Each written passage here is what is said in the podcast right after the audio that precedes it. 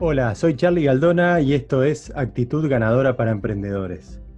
Hoy con un invitado de lujo. De chiquito, su espíritu inquieto encontró su lugar en el mundo cuando se pasaba el día entero a caballo en el campo de su familia. Él era de la ciudad. Es más, es mi primer amigo porque vivíamos enfrente y seguramente ya jugamos muy de chiquitos.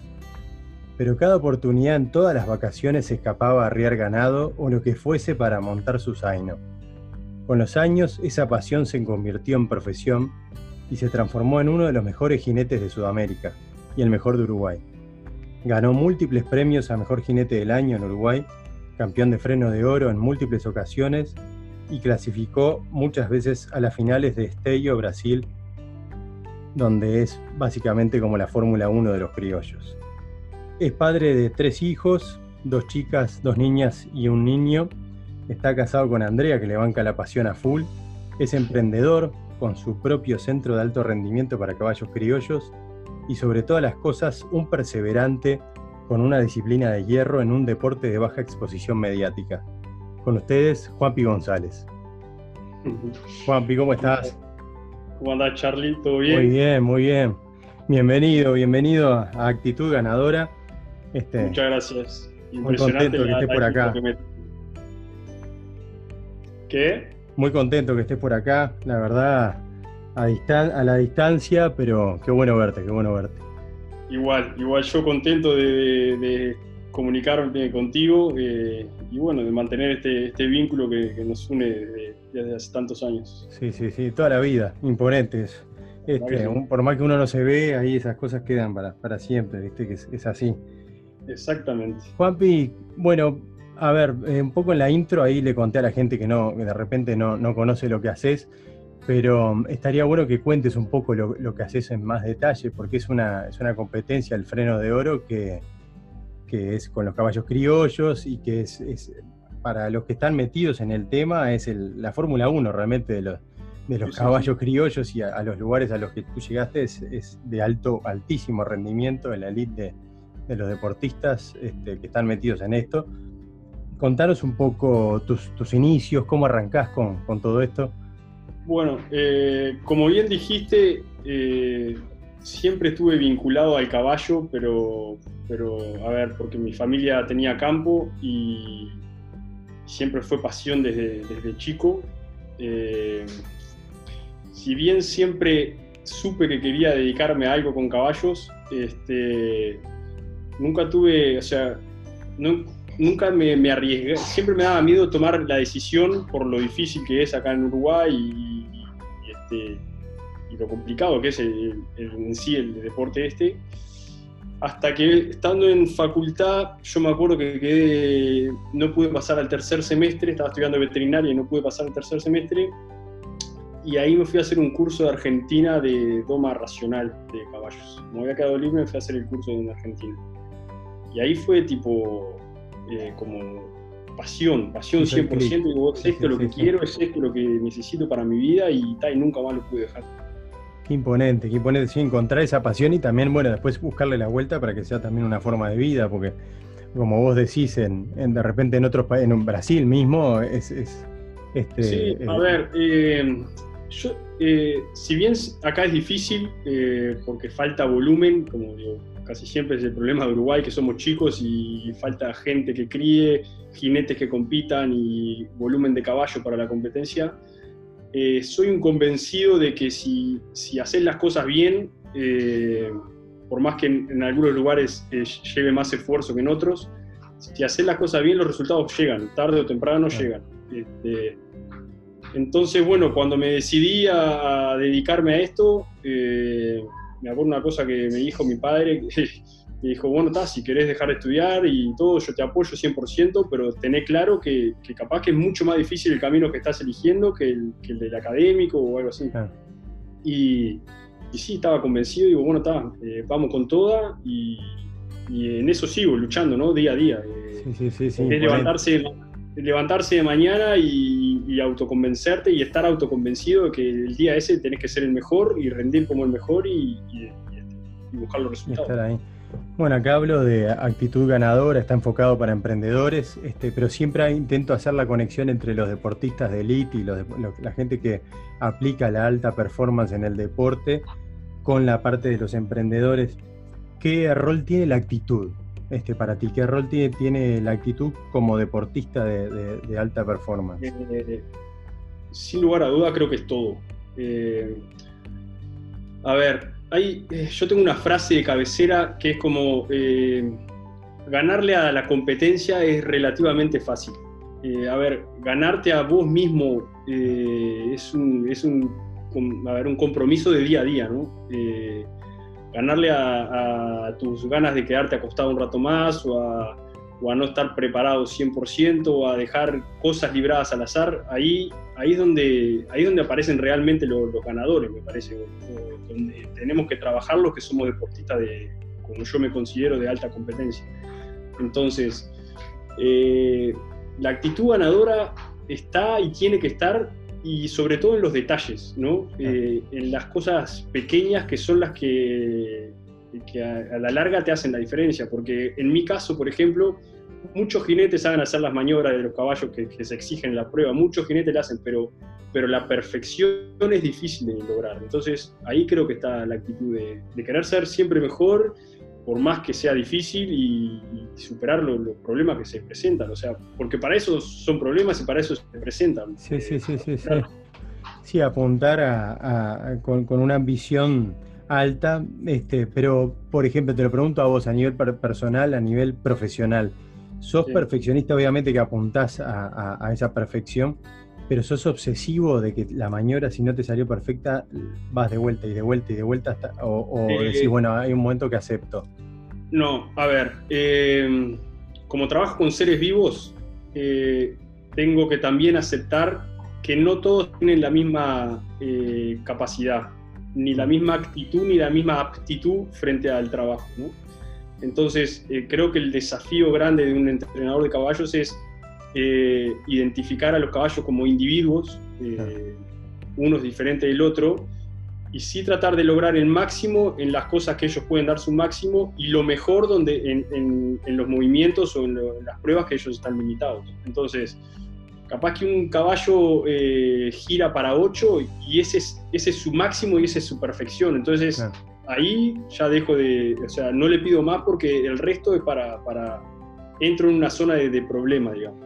Sí, me imagino además, además de que tú tenés que arrancar tu día con un día de competencia, me imagino con, una actitud tremenda y, mentalizarte y bueno, tendrás tus, tus distintos rituales o lo que sea, pero además depende de que el caballo también se haya, arrancado ese día bien y que no esté estresado y diez mil cosas.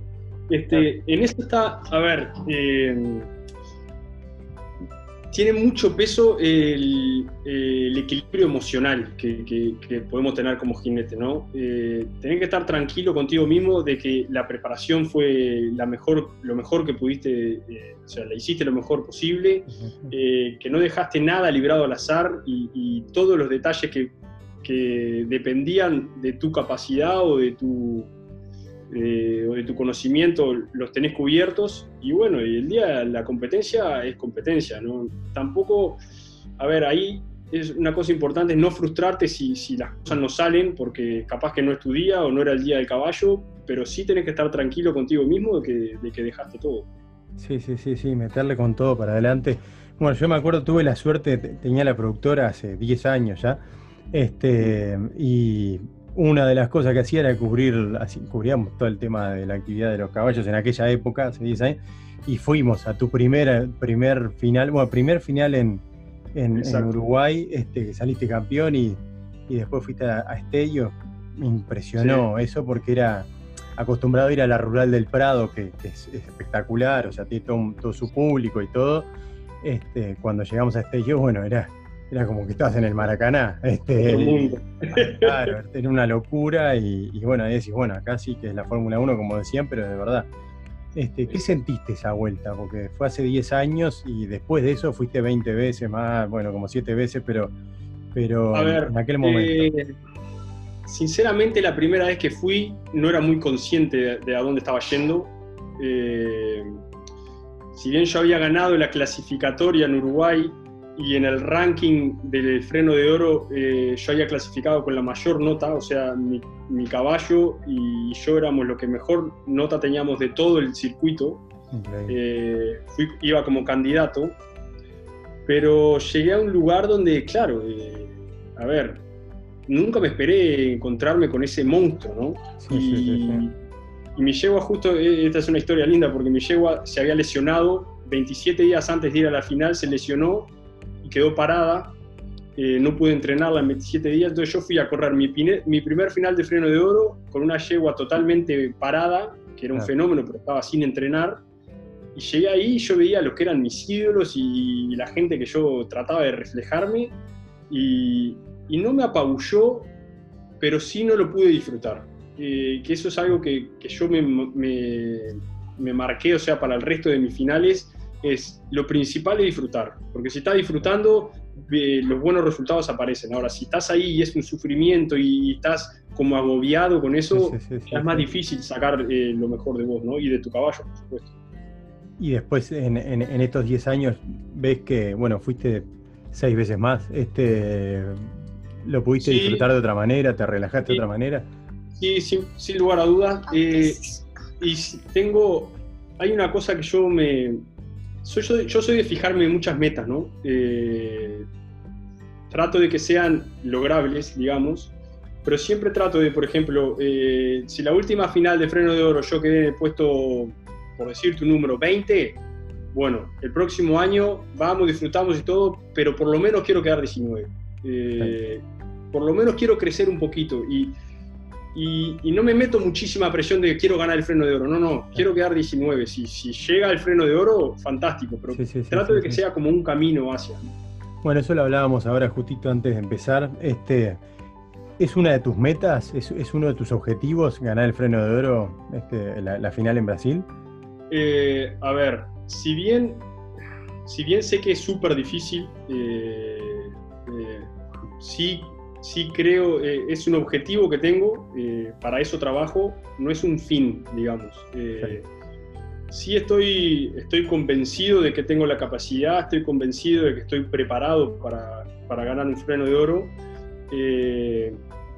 sí, se tienen que, digo... Sí, se tienen que dar mil elementos, claro, se tienen que alinear varias cosas.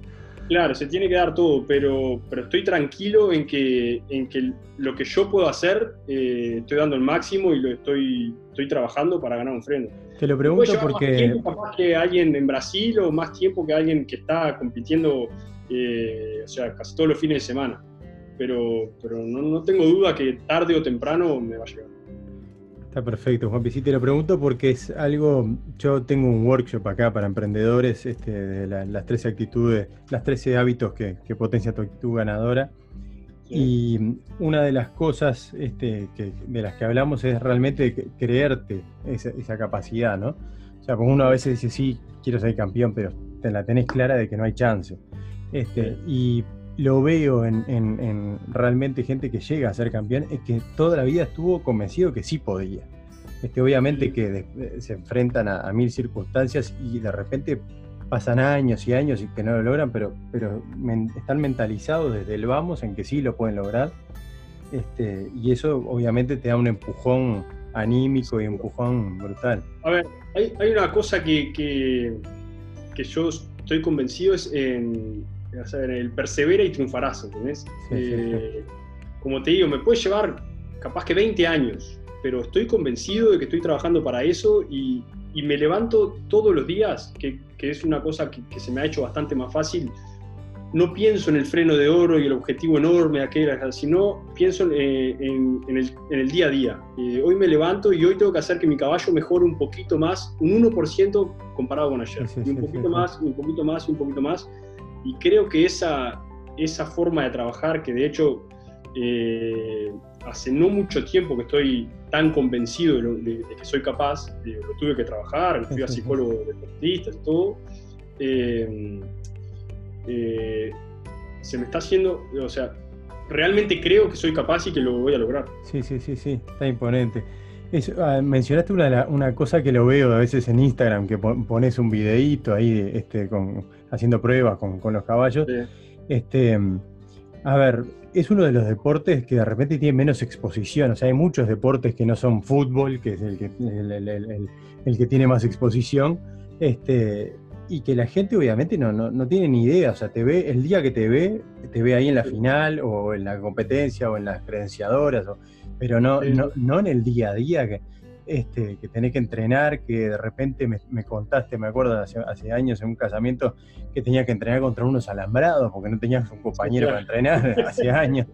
Este, este, cosas rústicas de, nuestro querido país, pero bueno, te, has manejado para, llegar a, donde llegaste. ¿Sos de tener una rutina este, marcada así o, te adaptas un poco todos los días? No, a ver, eh, sí tengo una rutina Mira, hay una cosa eh, que me ayuda porque, como hoy te decía, el equilibrio emocional es súper importante para, para de verdad conectarte con tu caballo. Porque si estás con la mente en otro lado, si estás pesimista, si estás no sé qué, eh, la conexión con el caballo generalmente no es buena.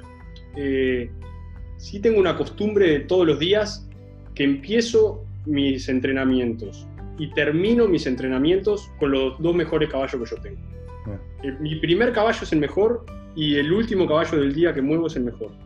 Porque para empezar la mañana eh, con una actitud positiva, digamos, que es un caballo que yo sé que voy a, capaz que yo me levanté no tan animado, pero el caballo me pasa energía a mí porque responde y hace las cosas que yo quiero y ahí eso me pasa buena, eh, buena vibra, digamos, para el resto de los caballos. Y termino el día con, con, con otro caballo del mismo tipo. Para para no traerme los problemas o, capaz que las amarguras a mi casa y decir, pa, eh, termino el día fantástico, voy a mi casa, me desconecto, duermo tranquilo y al otro día arranco de vuelta. Eso es algo sí que tengo súper marcado, empezar y terminar el día bien. Eh, está, buenísimo, Juanpi. Y una pregunta que te quería hacer es, bueno, nos pasa a toda la gente que, está muy enganchada a nivel profesional con, con cualquier pasión que tenga, pero a ver, ¿querés en el balance familia, profesión o te, armás de alguna forma algún balance este, con, los chicos? Este, o, bueno, o decís, bueno, tengo que, es un compromiso que tengo que hacer, a veces comprometer un poco más de tiempo para el trabajo, un poco más de tiempo con los chicos. Este, ¿cómo, lo, ¿Cuál es tu visión? A ver, eh, sin lugar a duda, eh, o sea, vengo de una familia que, donde peso de, la relación familiar, digamos, es súper importante. Eh, para mí, mi familia es todo. Eh, ese, es el, ese, es el, punto uno, digamos. Perfecto.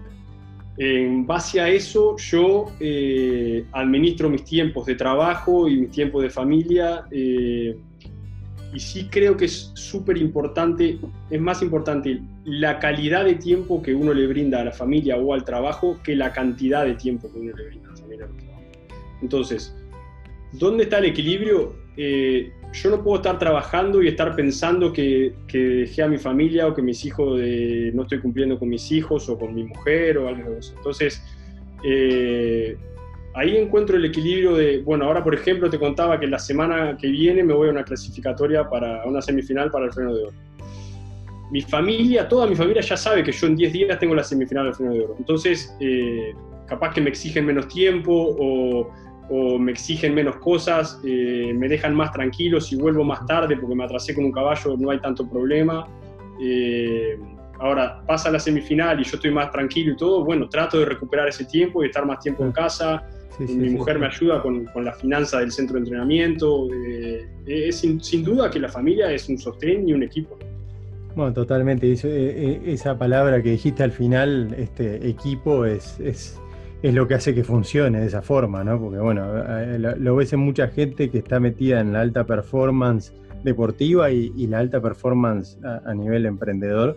Y, este, sobre todo, eh, creo que son los que, los que ven y, sufren y cargan eh, las frustraciones que tenemos los deportistas.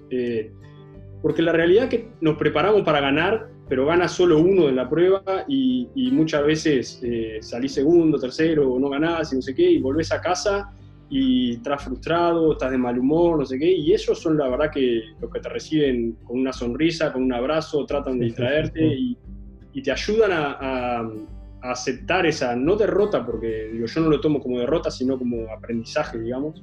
Sí, sí, es parte. Este, que, digo, capaz que yo llego a mi casa y volví a una competencia y me fue mal, y un beso de mis hijos me, hace, me hace olvidarme la prueba y levantarme el otro día y arrancar de vuelta con ganas. Está imponente, está imponente. Juanpi, no te quiero sacar más tiempo. Eh, la verdad que está buenísima tu historia y, me encanta que, estés acá. Me encanta que también, bueno, podamos compartir un poco la historia esta del freno de oro. Me imagino la gente que lo escucha lo primero que va a hacer es buscar. Este, este, porque no, la mayoría no, lo deben de conocer, pero ahora sí estaría bueno que lo conozcan. Este, es algo que es, apasionante, está, está muy bueno. Te quería decir, a ver, ¿qué mensaje le das a los chicos, a los jóvenes? Este, pensaba un poco en vos hace unos años, cuando estabas por arrancar, que de repente sienten una pasión por un deporte así, este, y, que obviamente miran y dicen, bueno, no, no hay oportunidades laborales por todos lados para esto, no hay... ¿Qué, mensaje le das desde tu experiencia, desde tu pasión, que tú sí te tiraste al agua y había agua en esa piscina? Sí, sí, sí. A ver, eh, como bien decís, no es un, no es un medio fácil de entrar. Eh, a mí me costó, mi familia, si bien era del campo, eh, no estaba cero vinculada con los caballos y menos todavía con los caballos criollos. Eh, pero yo siempre creí, yo siempre creí en mí y siempre, mira, te soy sincero, creí en mí, pero pasé por mis momentos de duda, que es humano eso, digamos. Sí, sí, total. Este, pero, pero estaba seguro que para, poder ser feliz, digamos, en el, fin del viaje, eh, yo tenía que tener algo relacionado con caballos y, sobre todo quería ser entrenador. Mira, yo te cuento, yo cuando arranqué a entrenar, o sea, o me decidía que quería ser entrenador, por supuesto no me conocía a nadie y, no conseguía ningún caballo, no conseguía, no conseguía cómo hacer para, para mostrar lo poco que sabía. Me terminé comprando un caballo eh, que me acuerdo que mi padre me prestó en esa época, eran 1.200 dólares.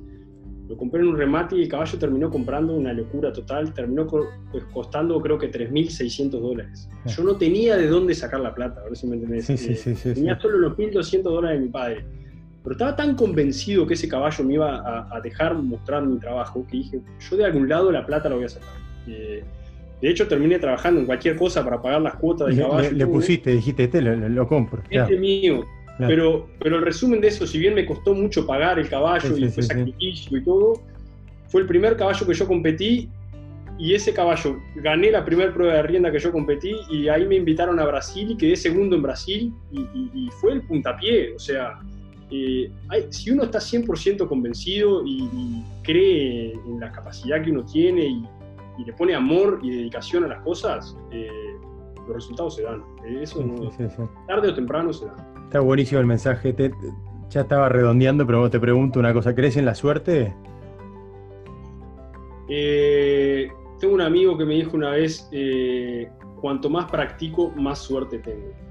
Este, la creas a la suerte. La creas, exactamente, la creas. Eh, sí hay cosas que no puedes controlar. Por ejemplo, en mi prueba, en la parte con ganado, a veces no sabes el, ganado, cómo va a reaccionar o ese tipo de cosas. Sí, sí, pero, pero trato de cubrir en mi entrenamiento eh, la mayor cantidad de, imprevistos que pueda haber, trato de tenerlos cubiertos.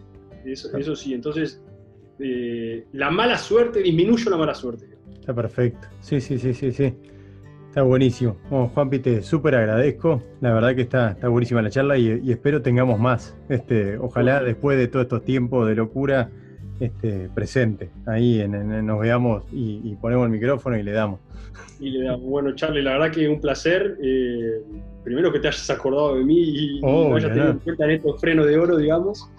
Y, este, y nada, eh, todas las veces que quieras charlar es más que un placer. Muchas gracias. Esto fue Actitud Ganadora para Emprendedores.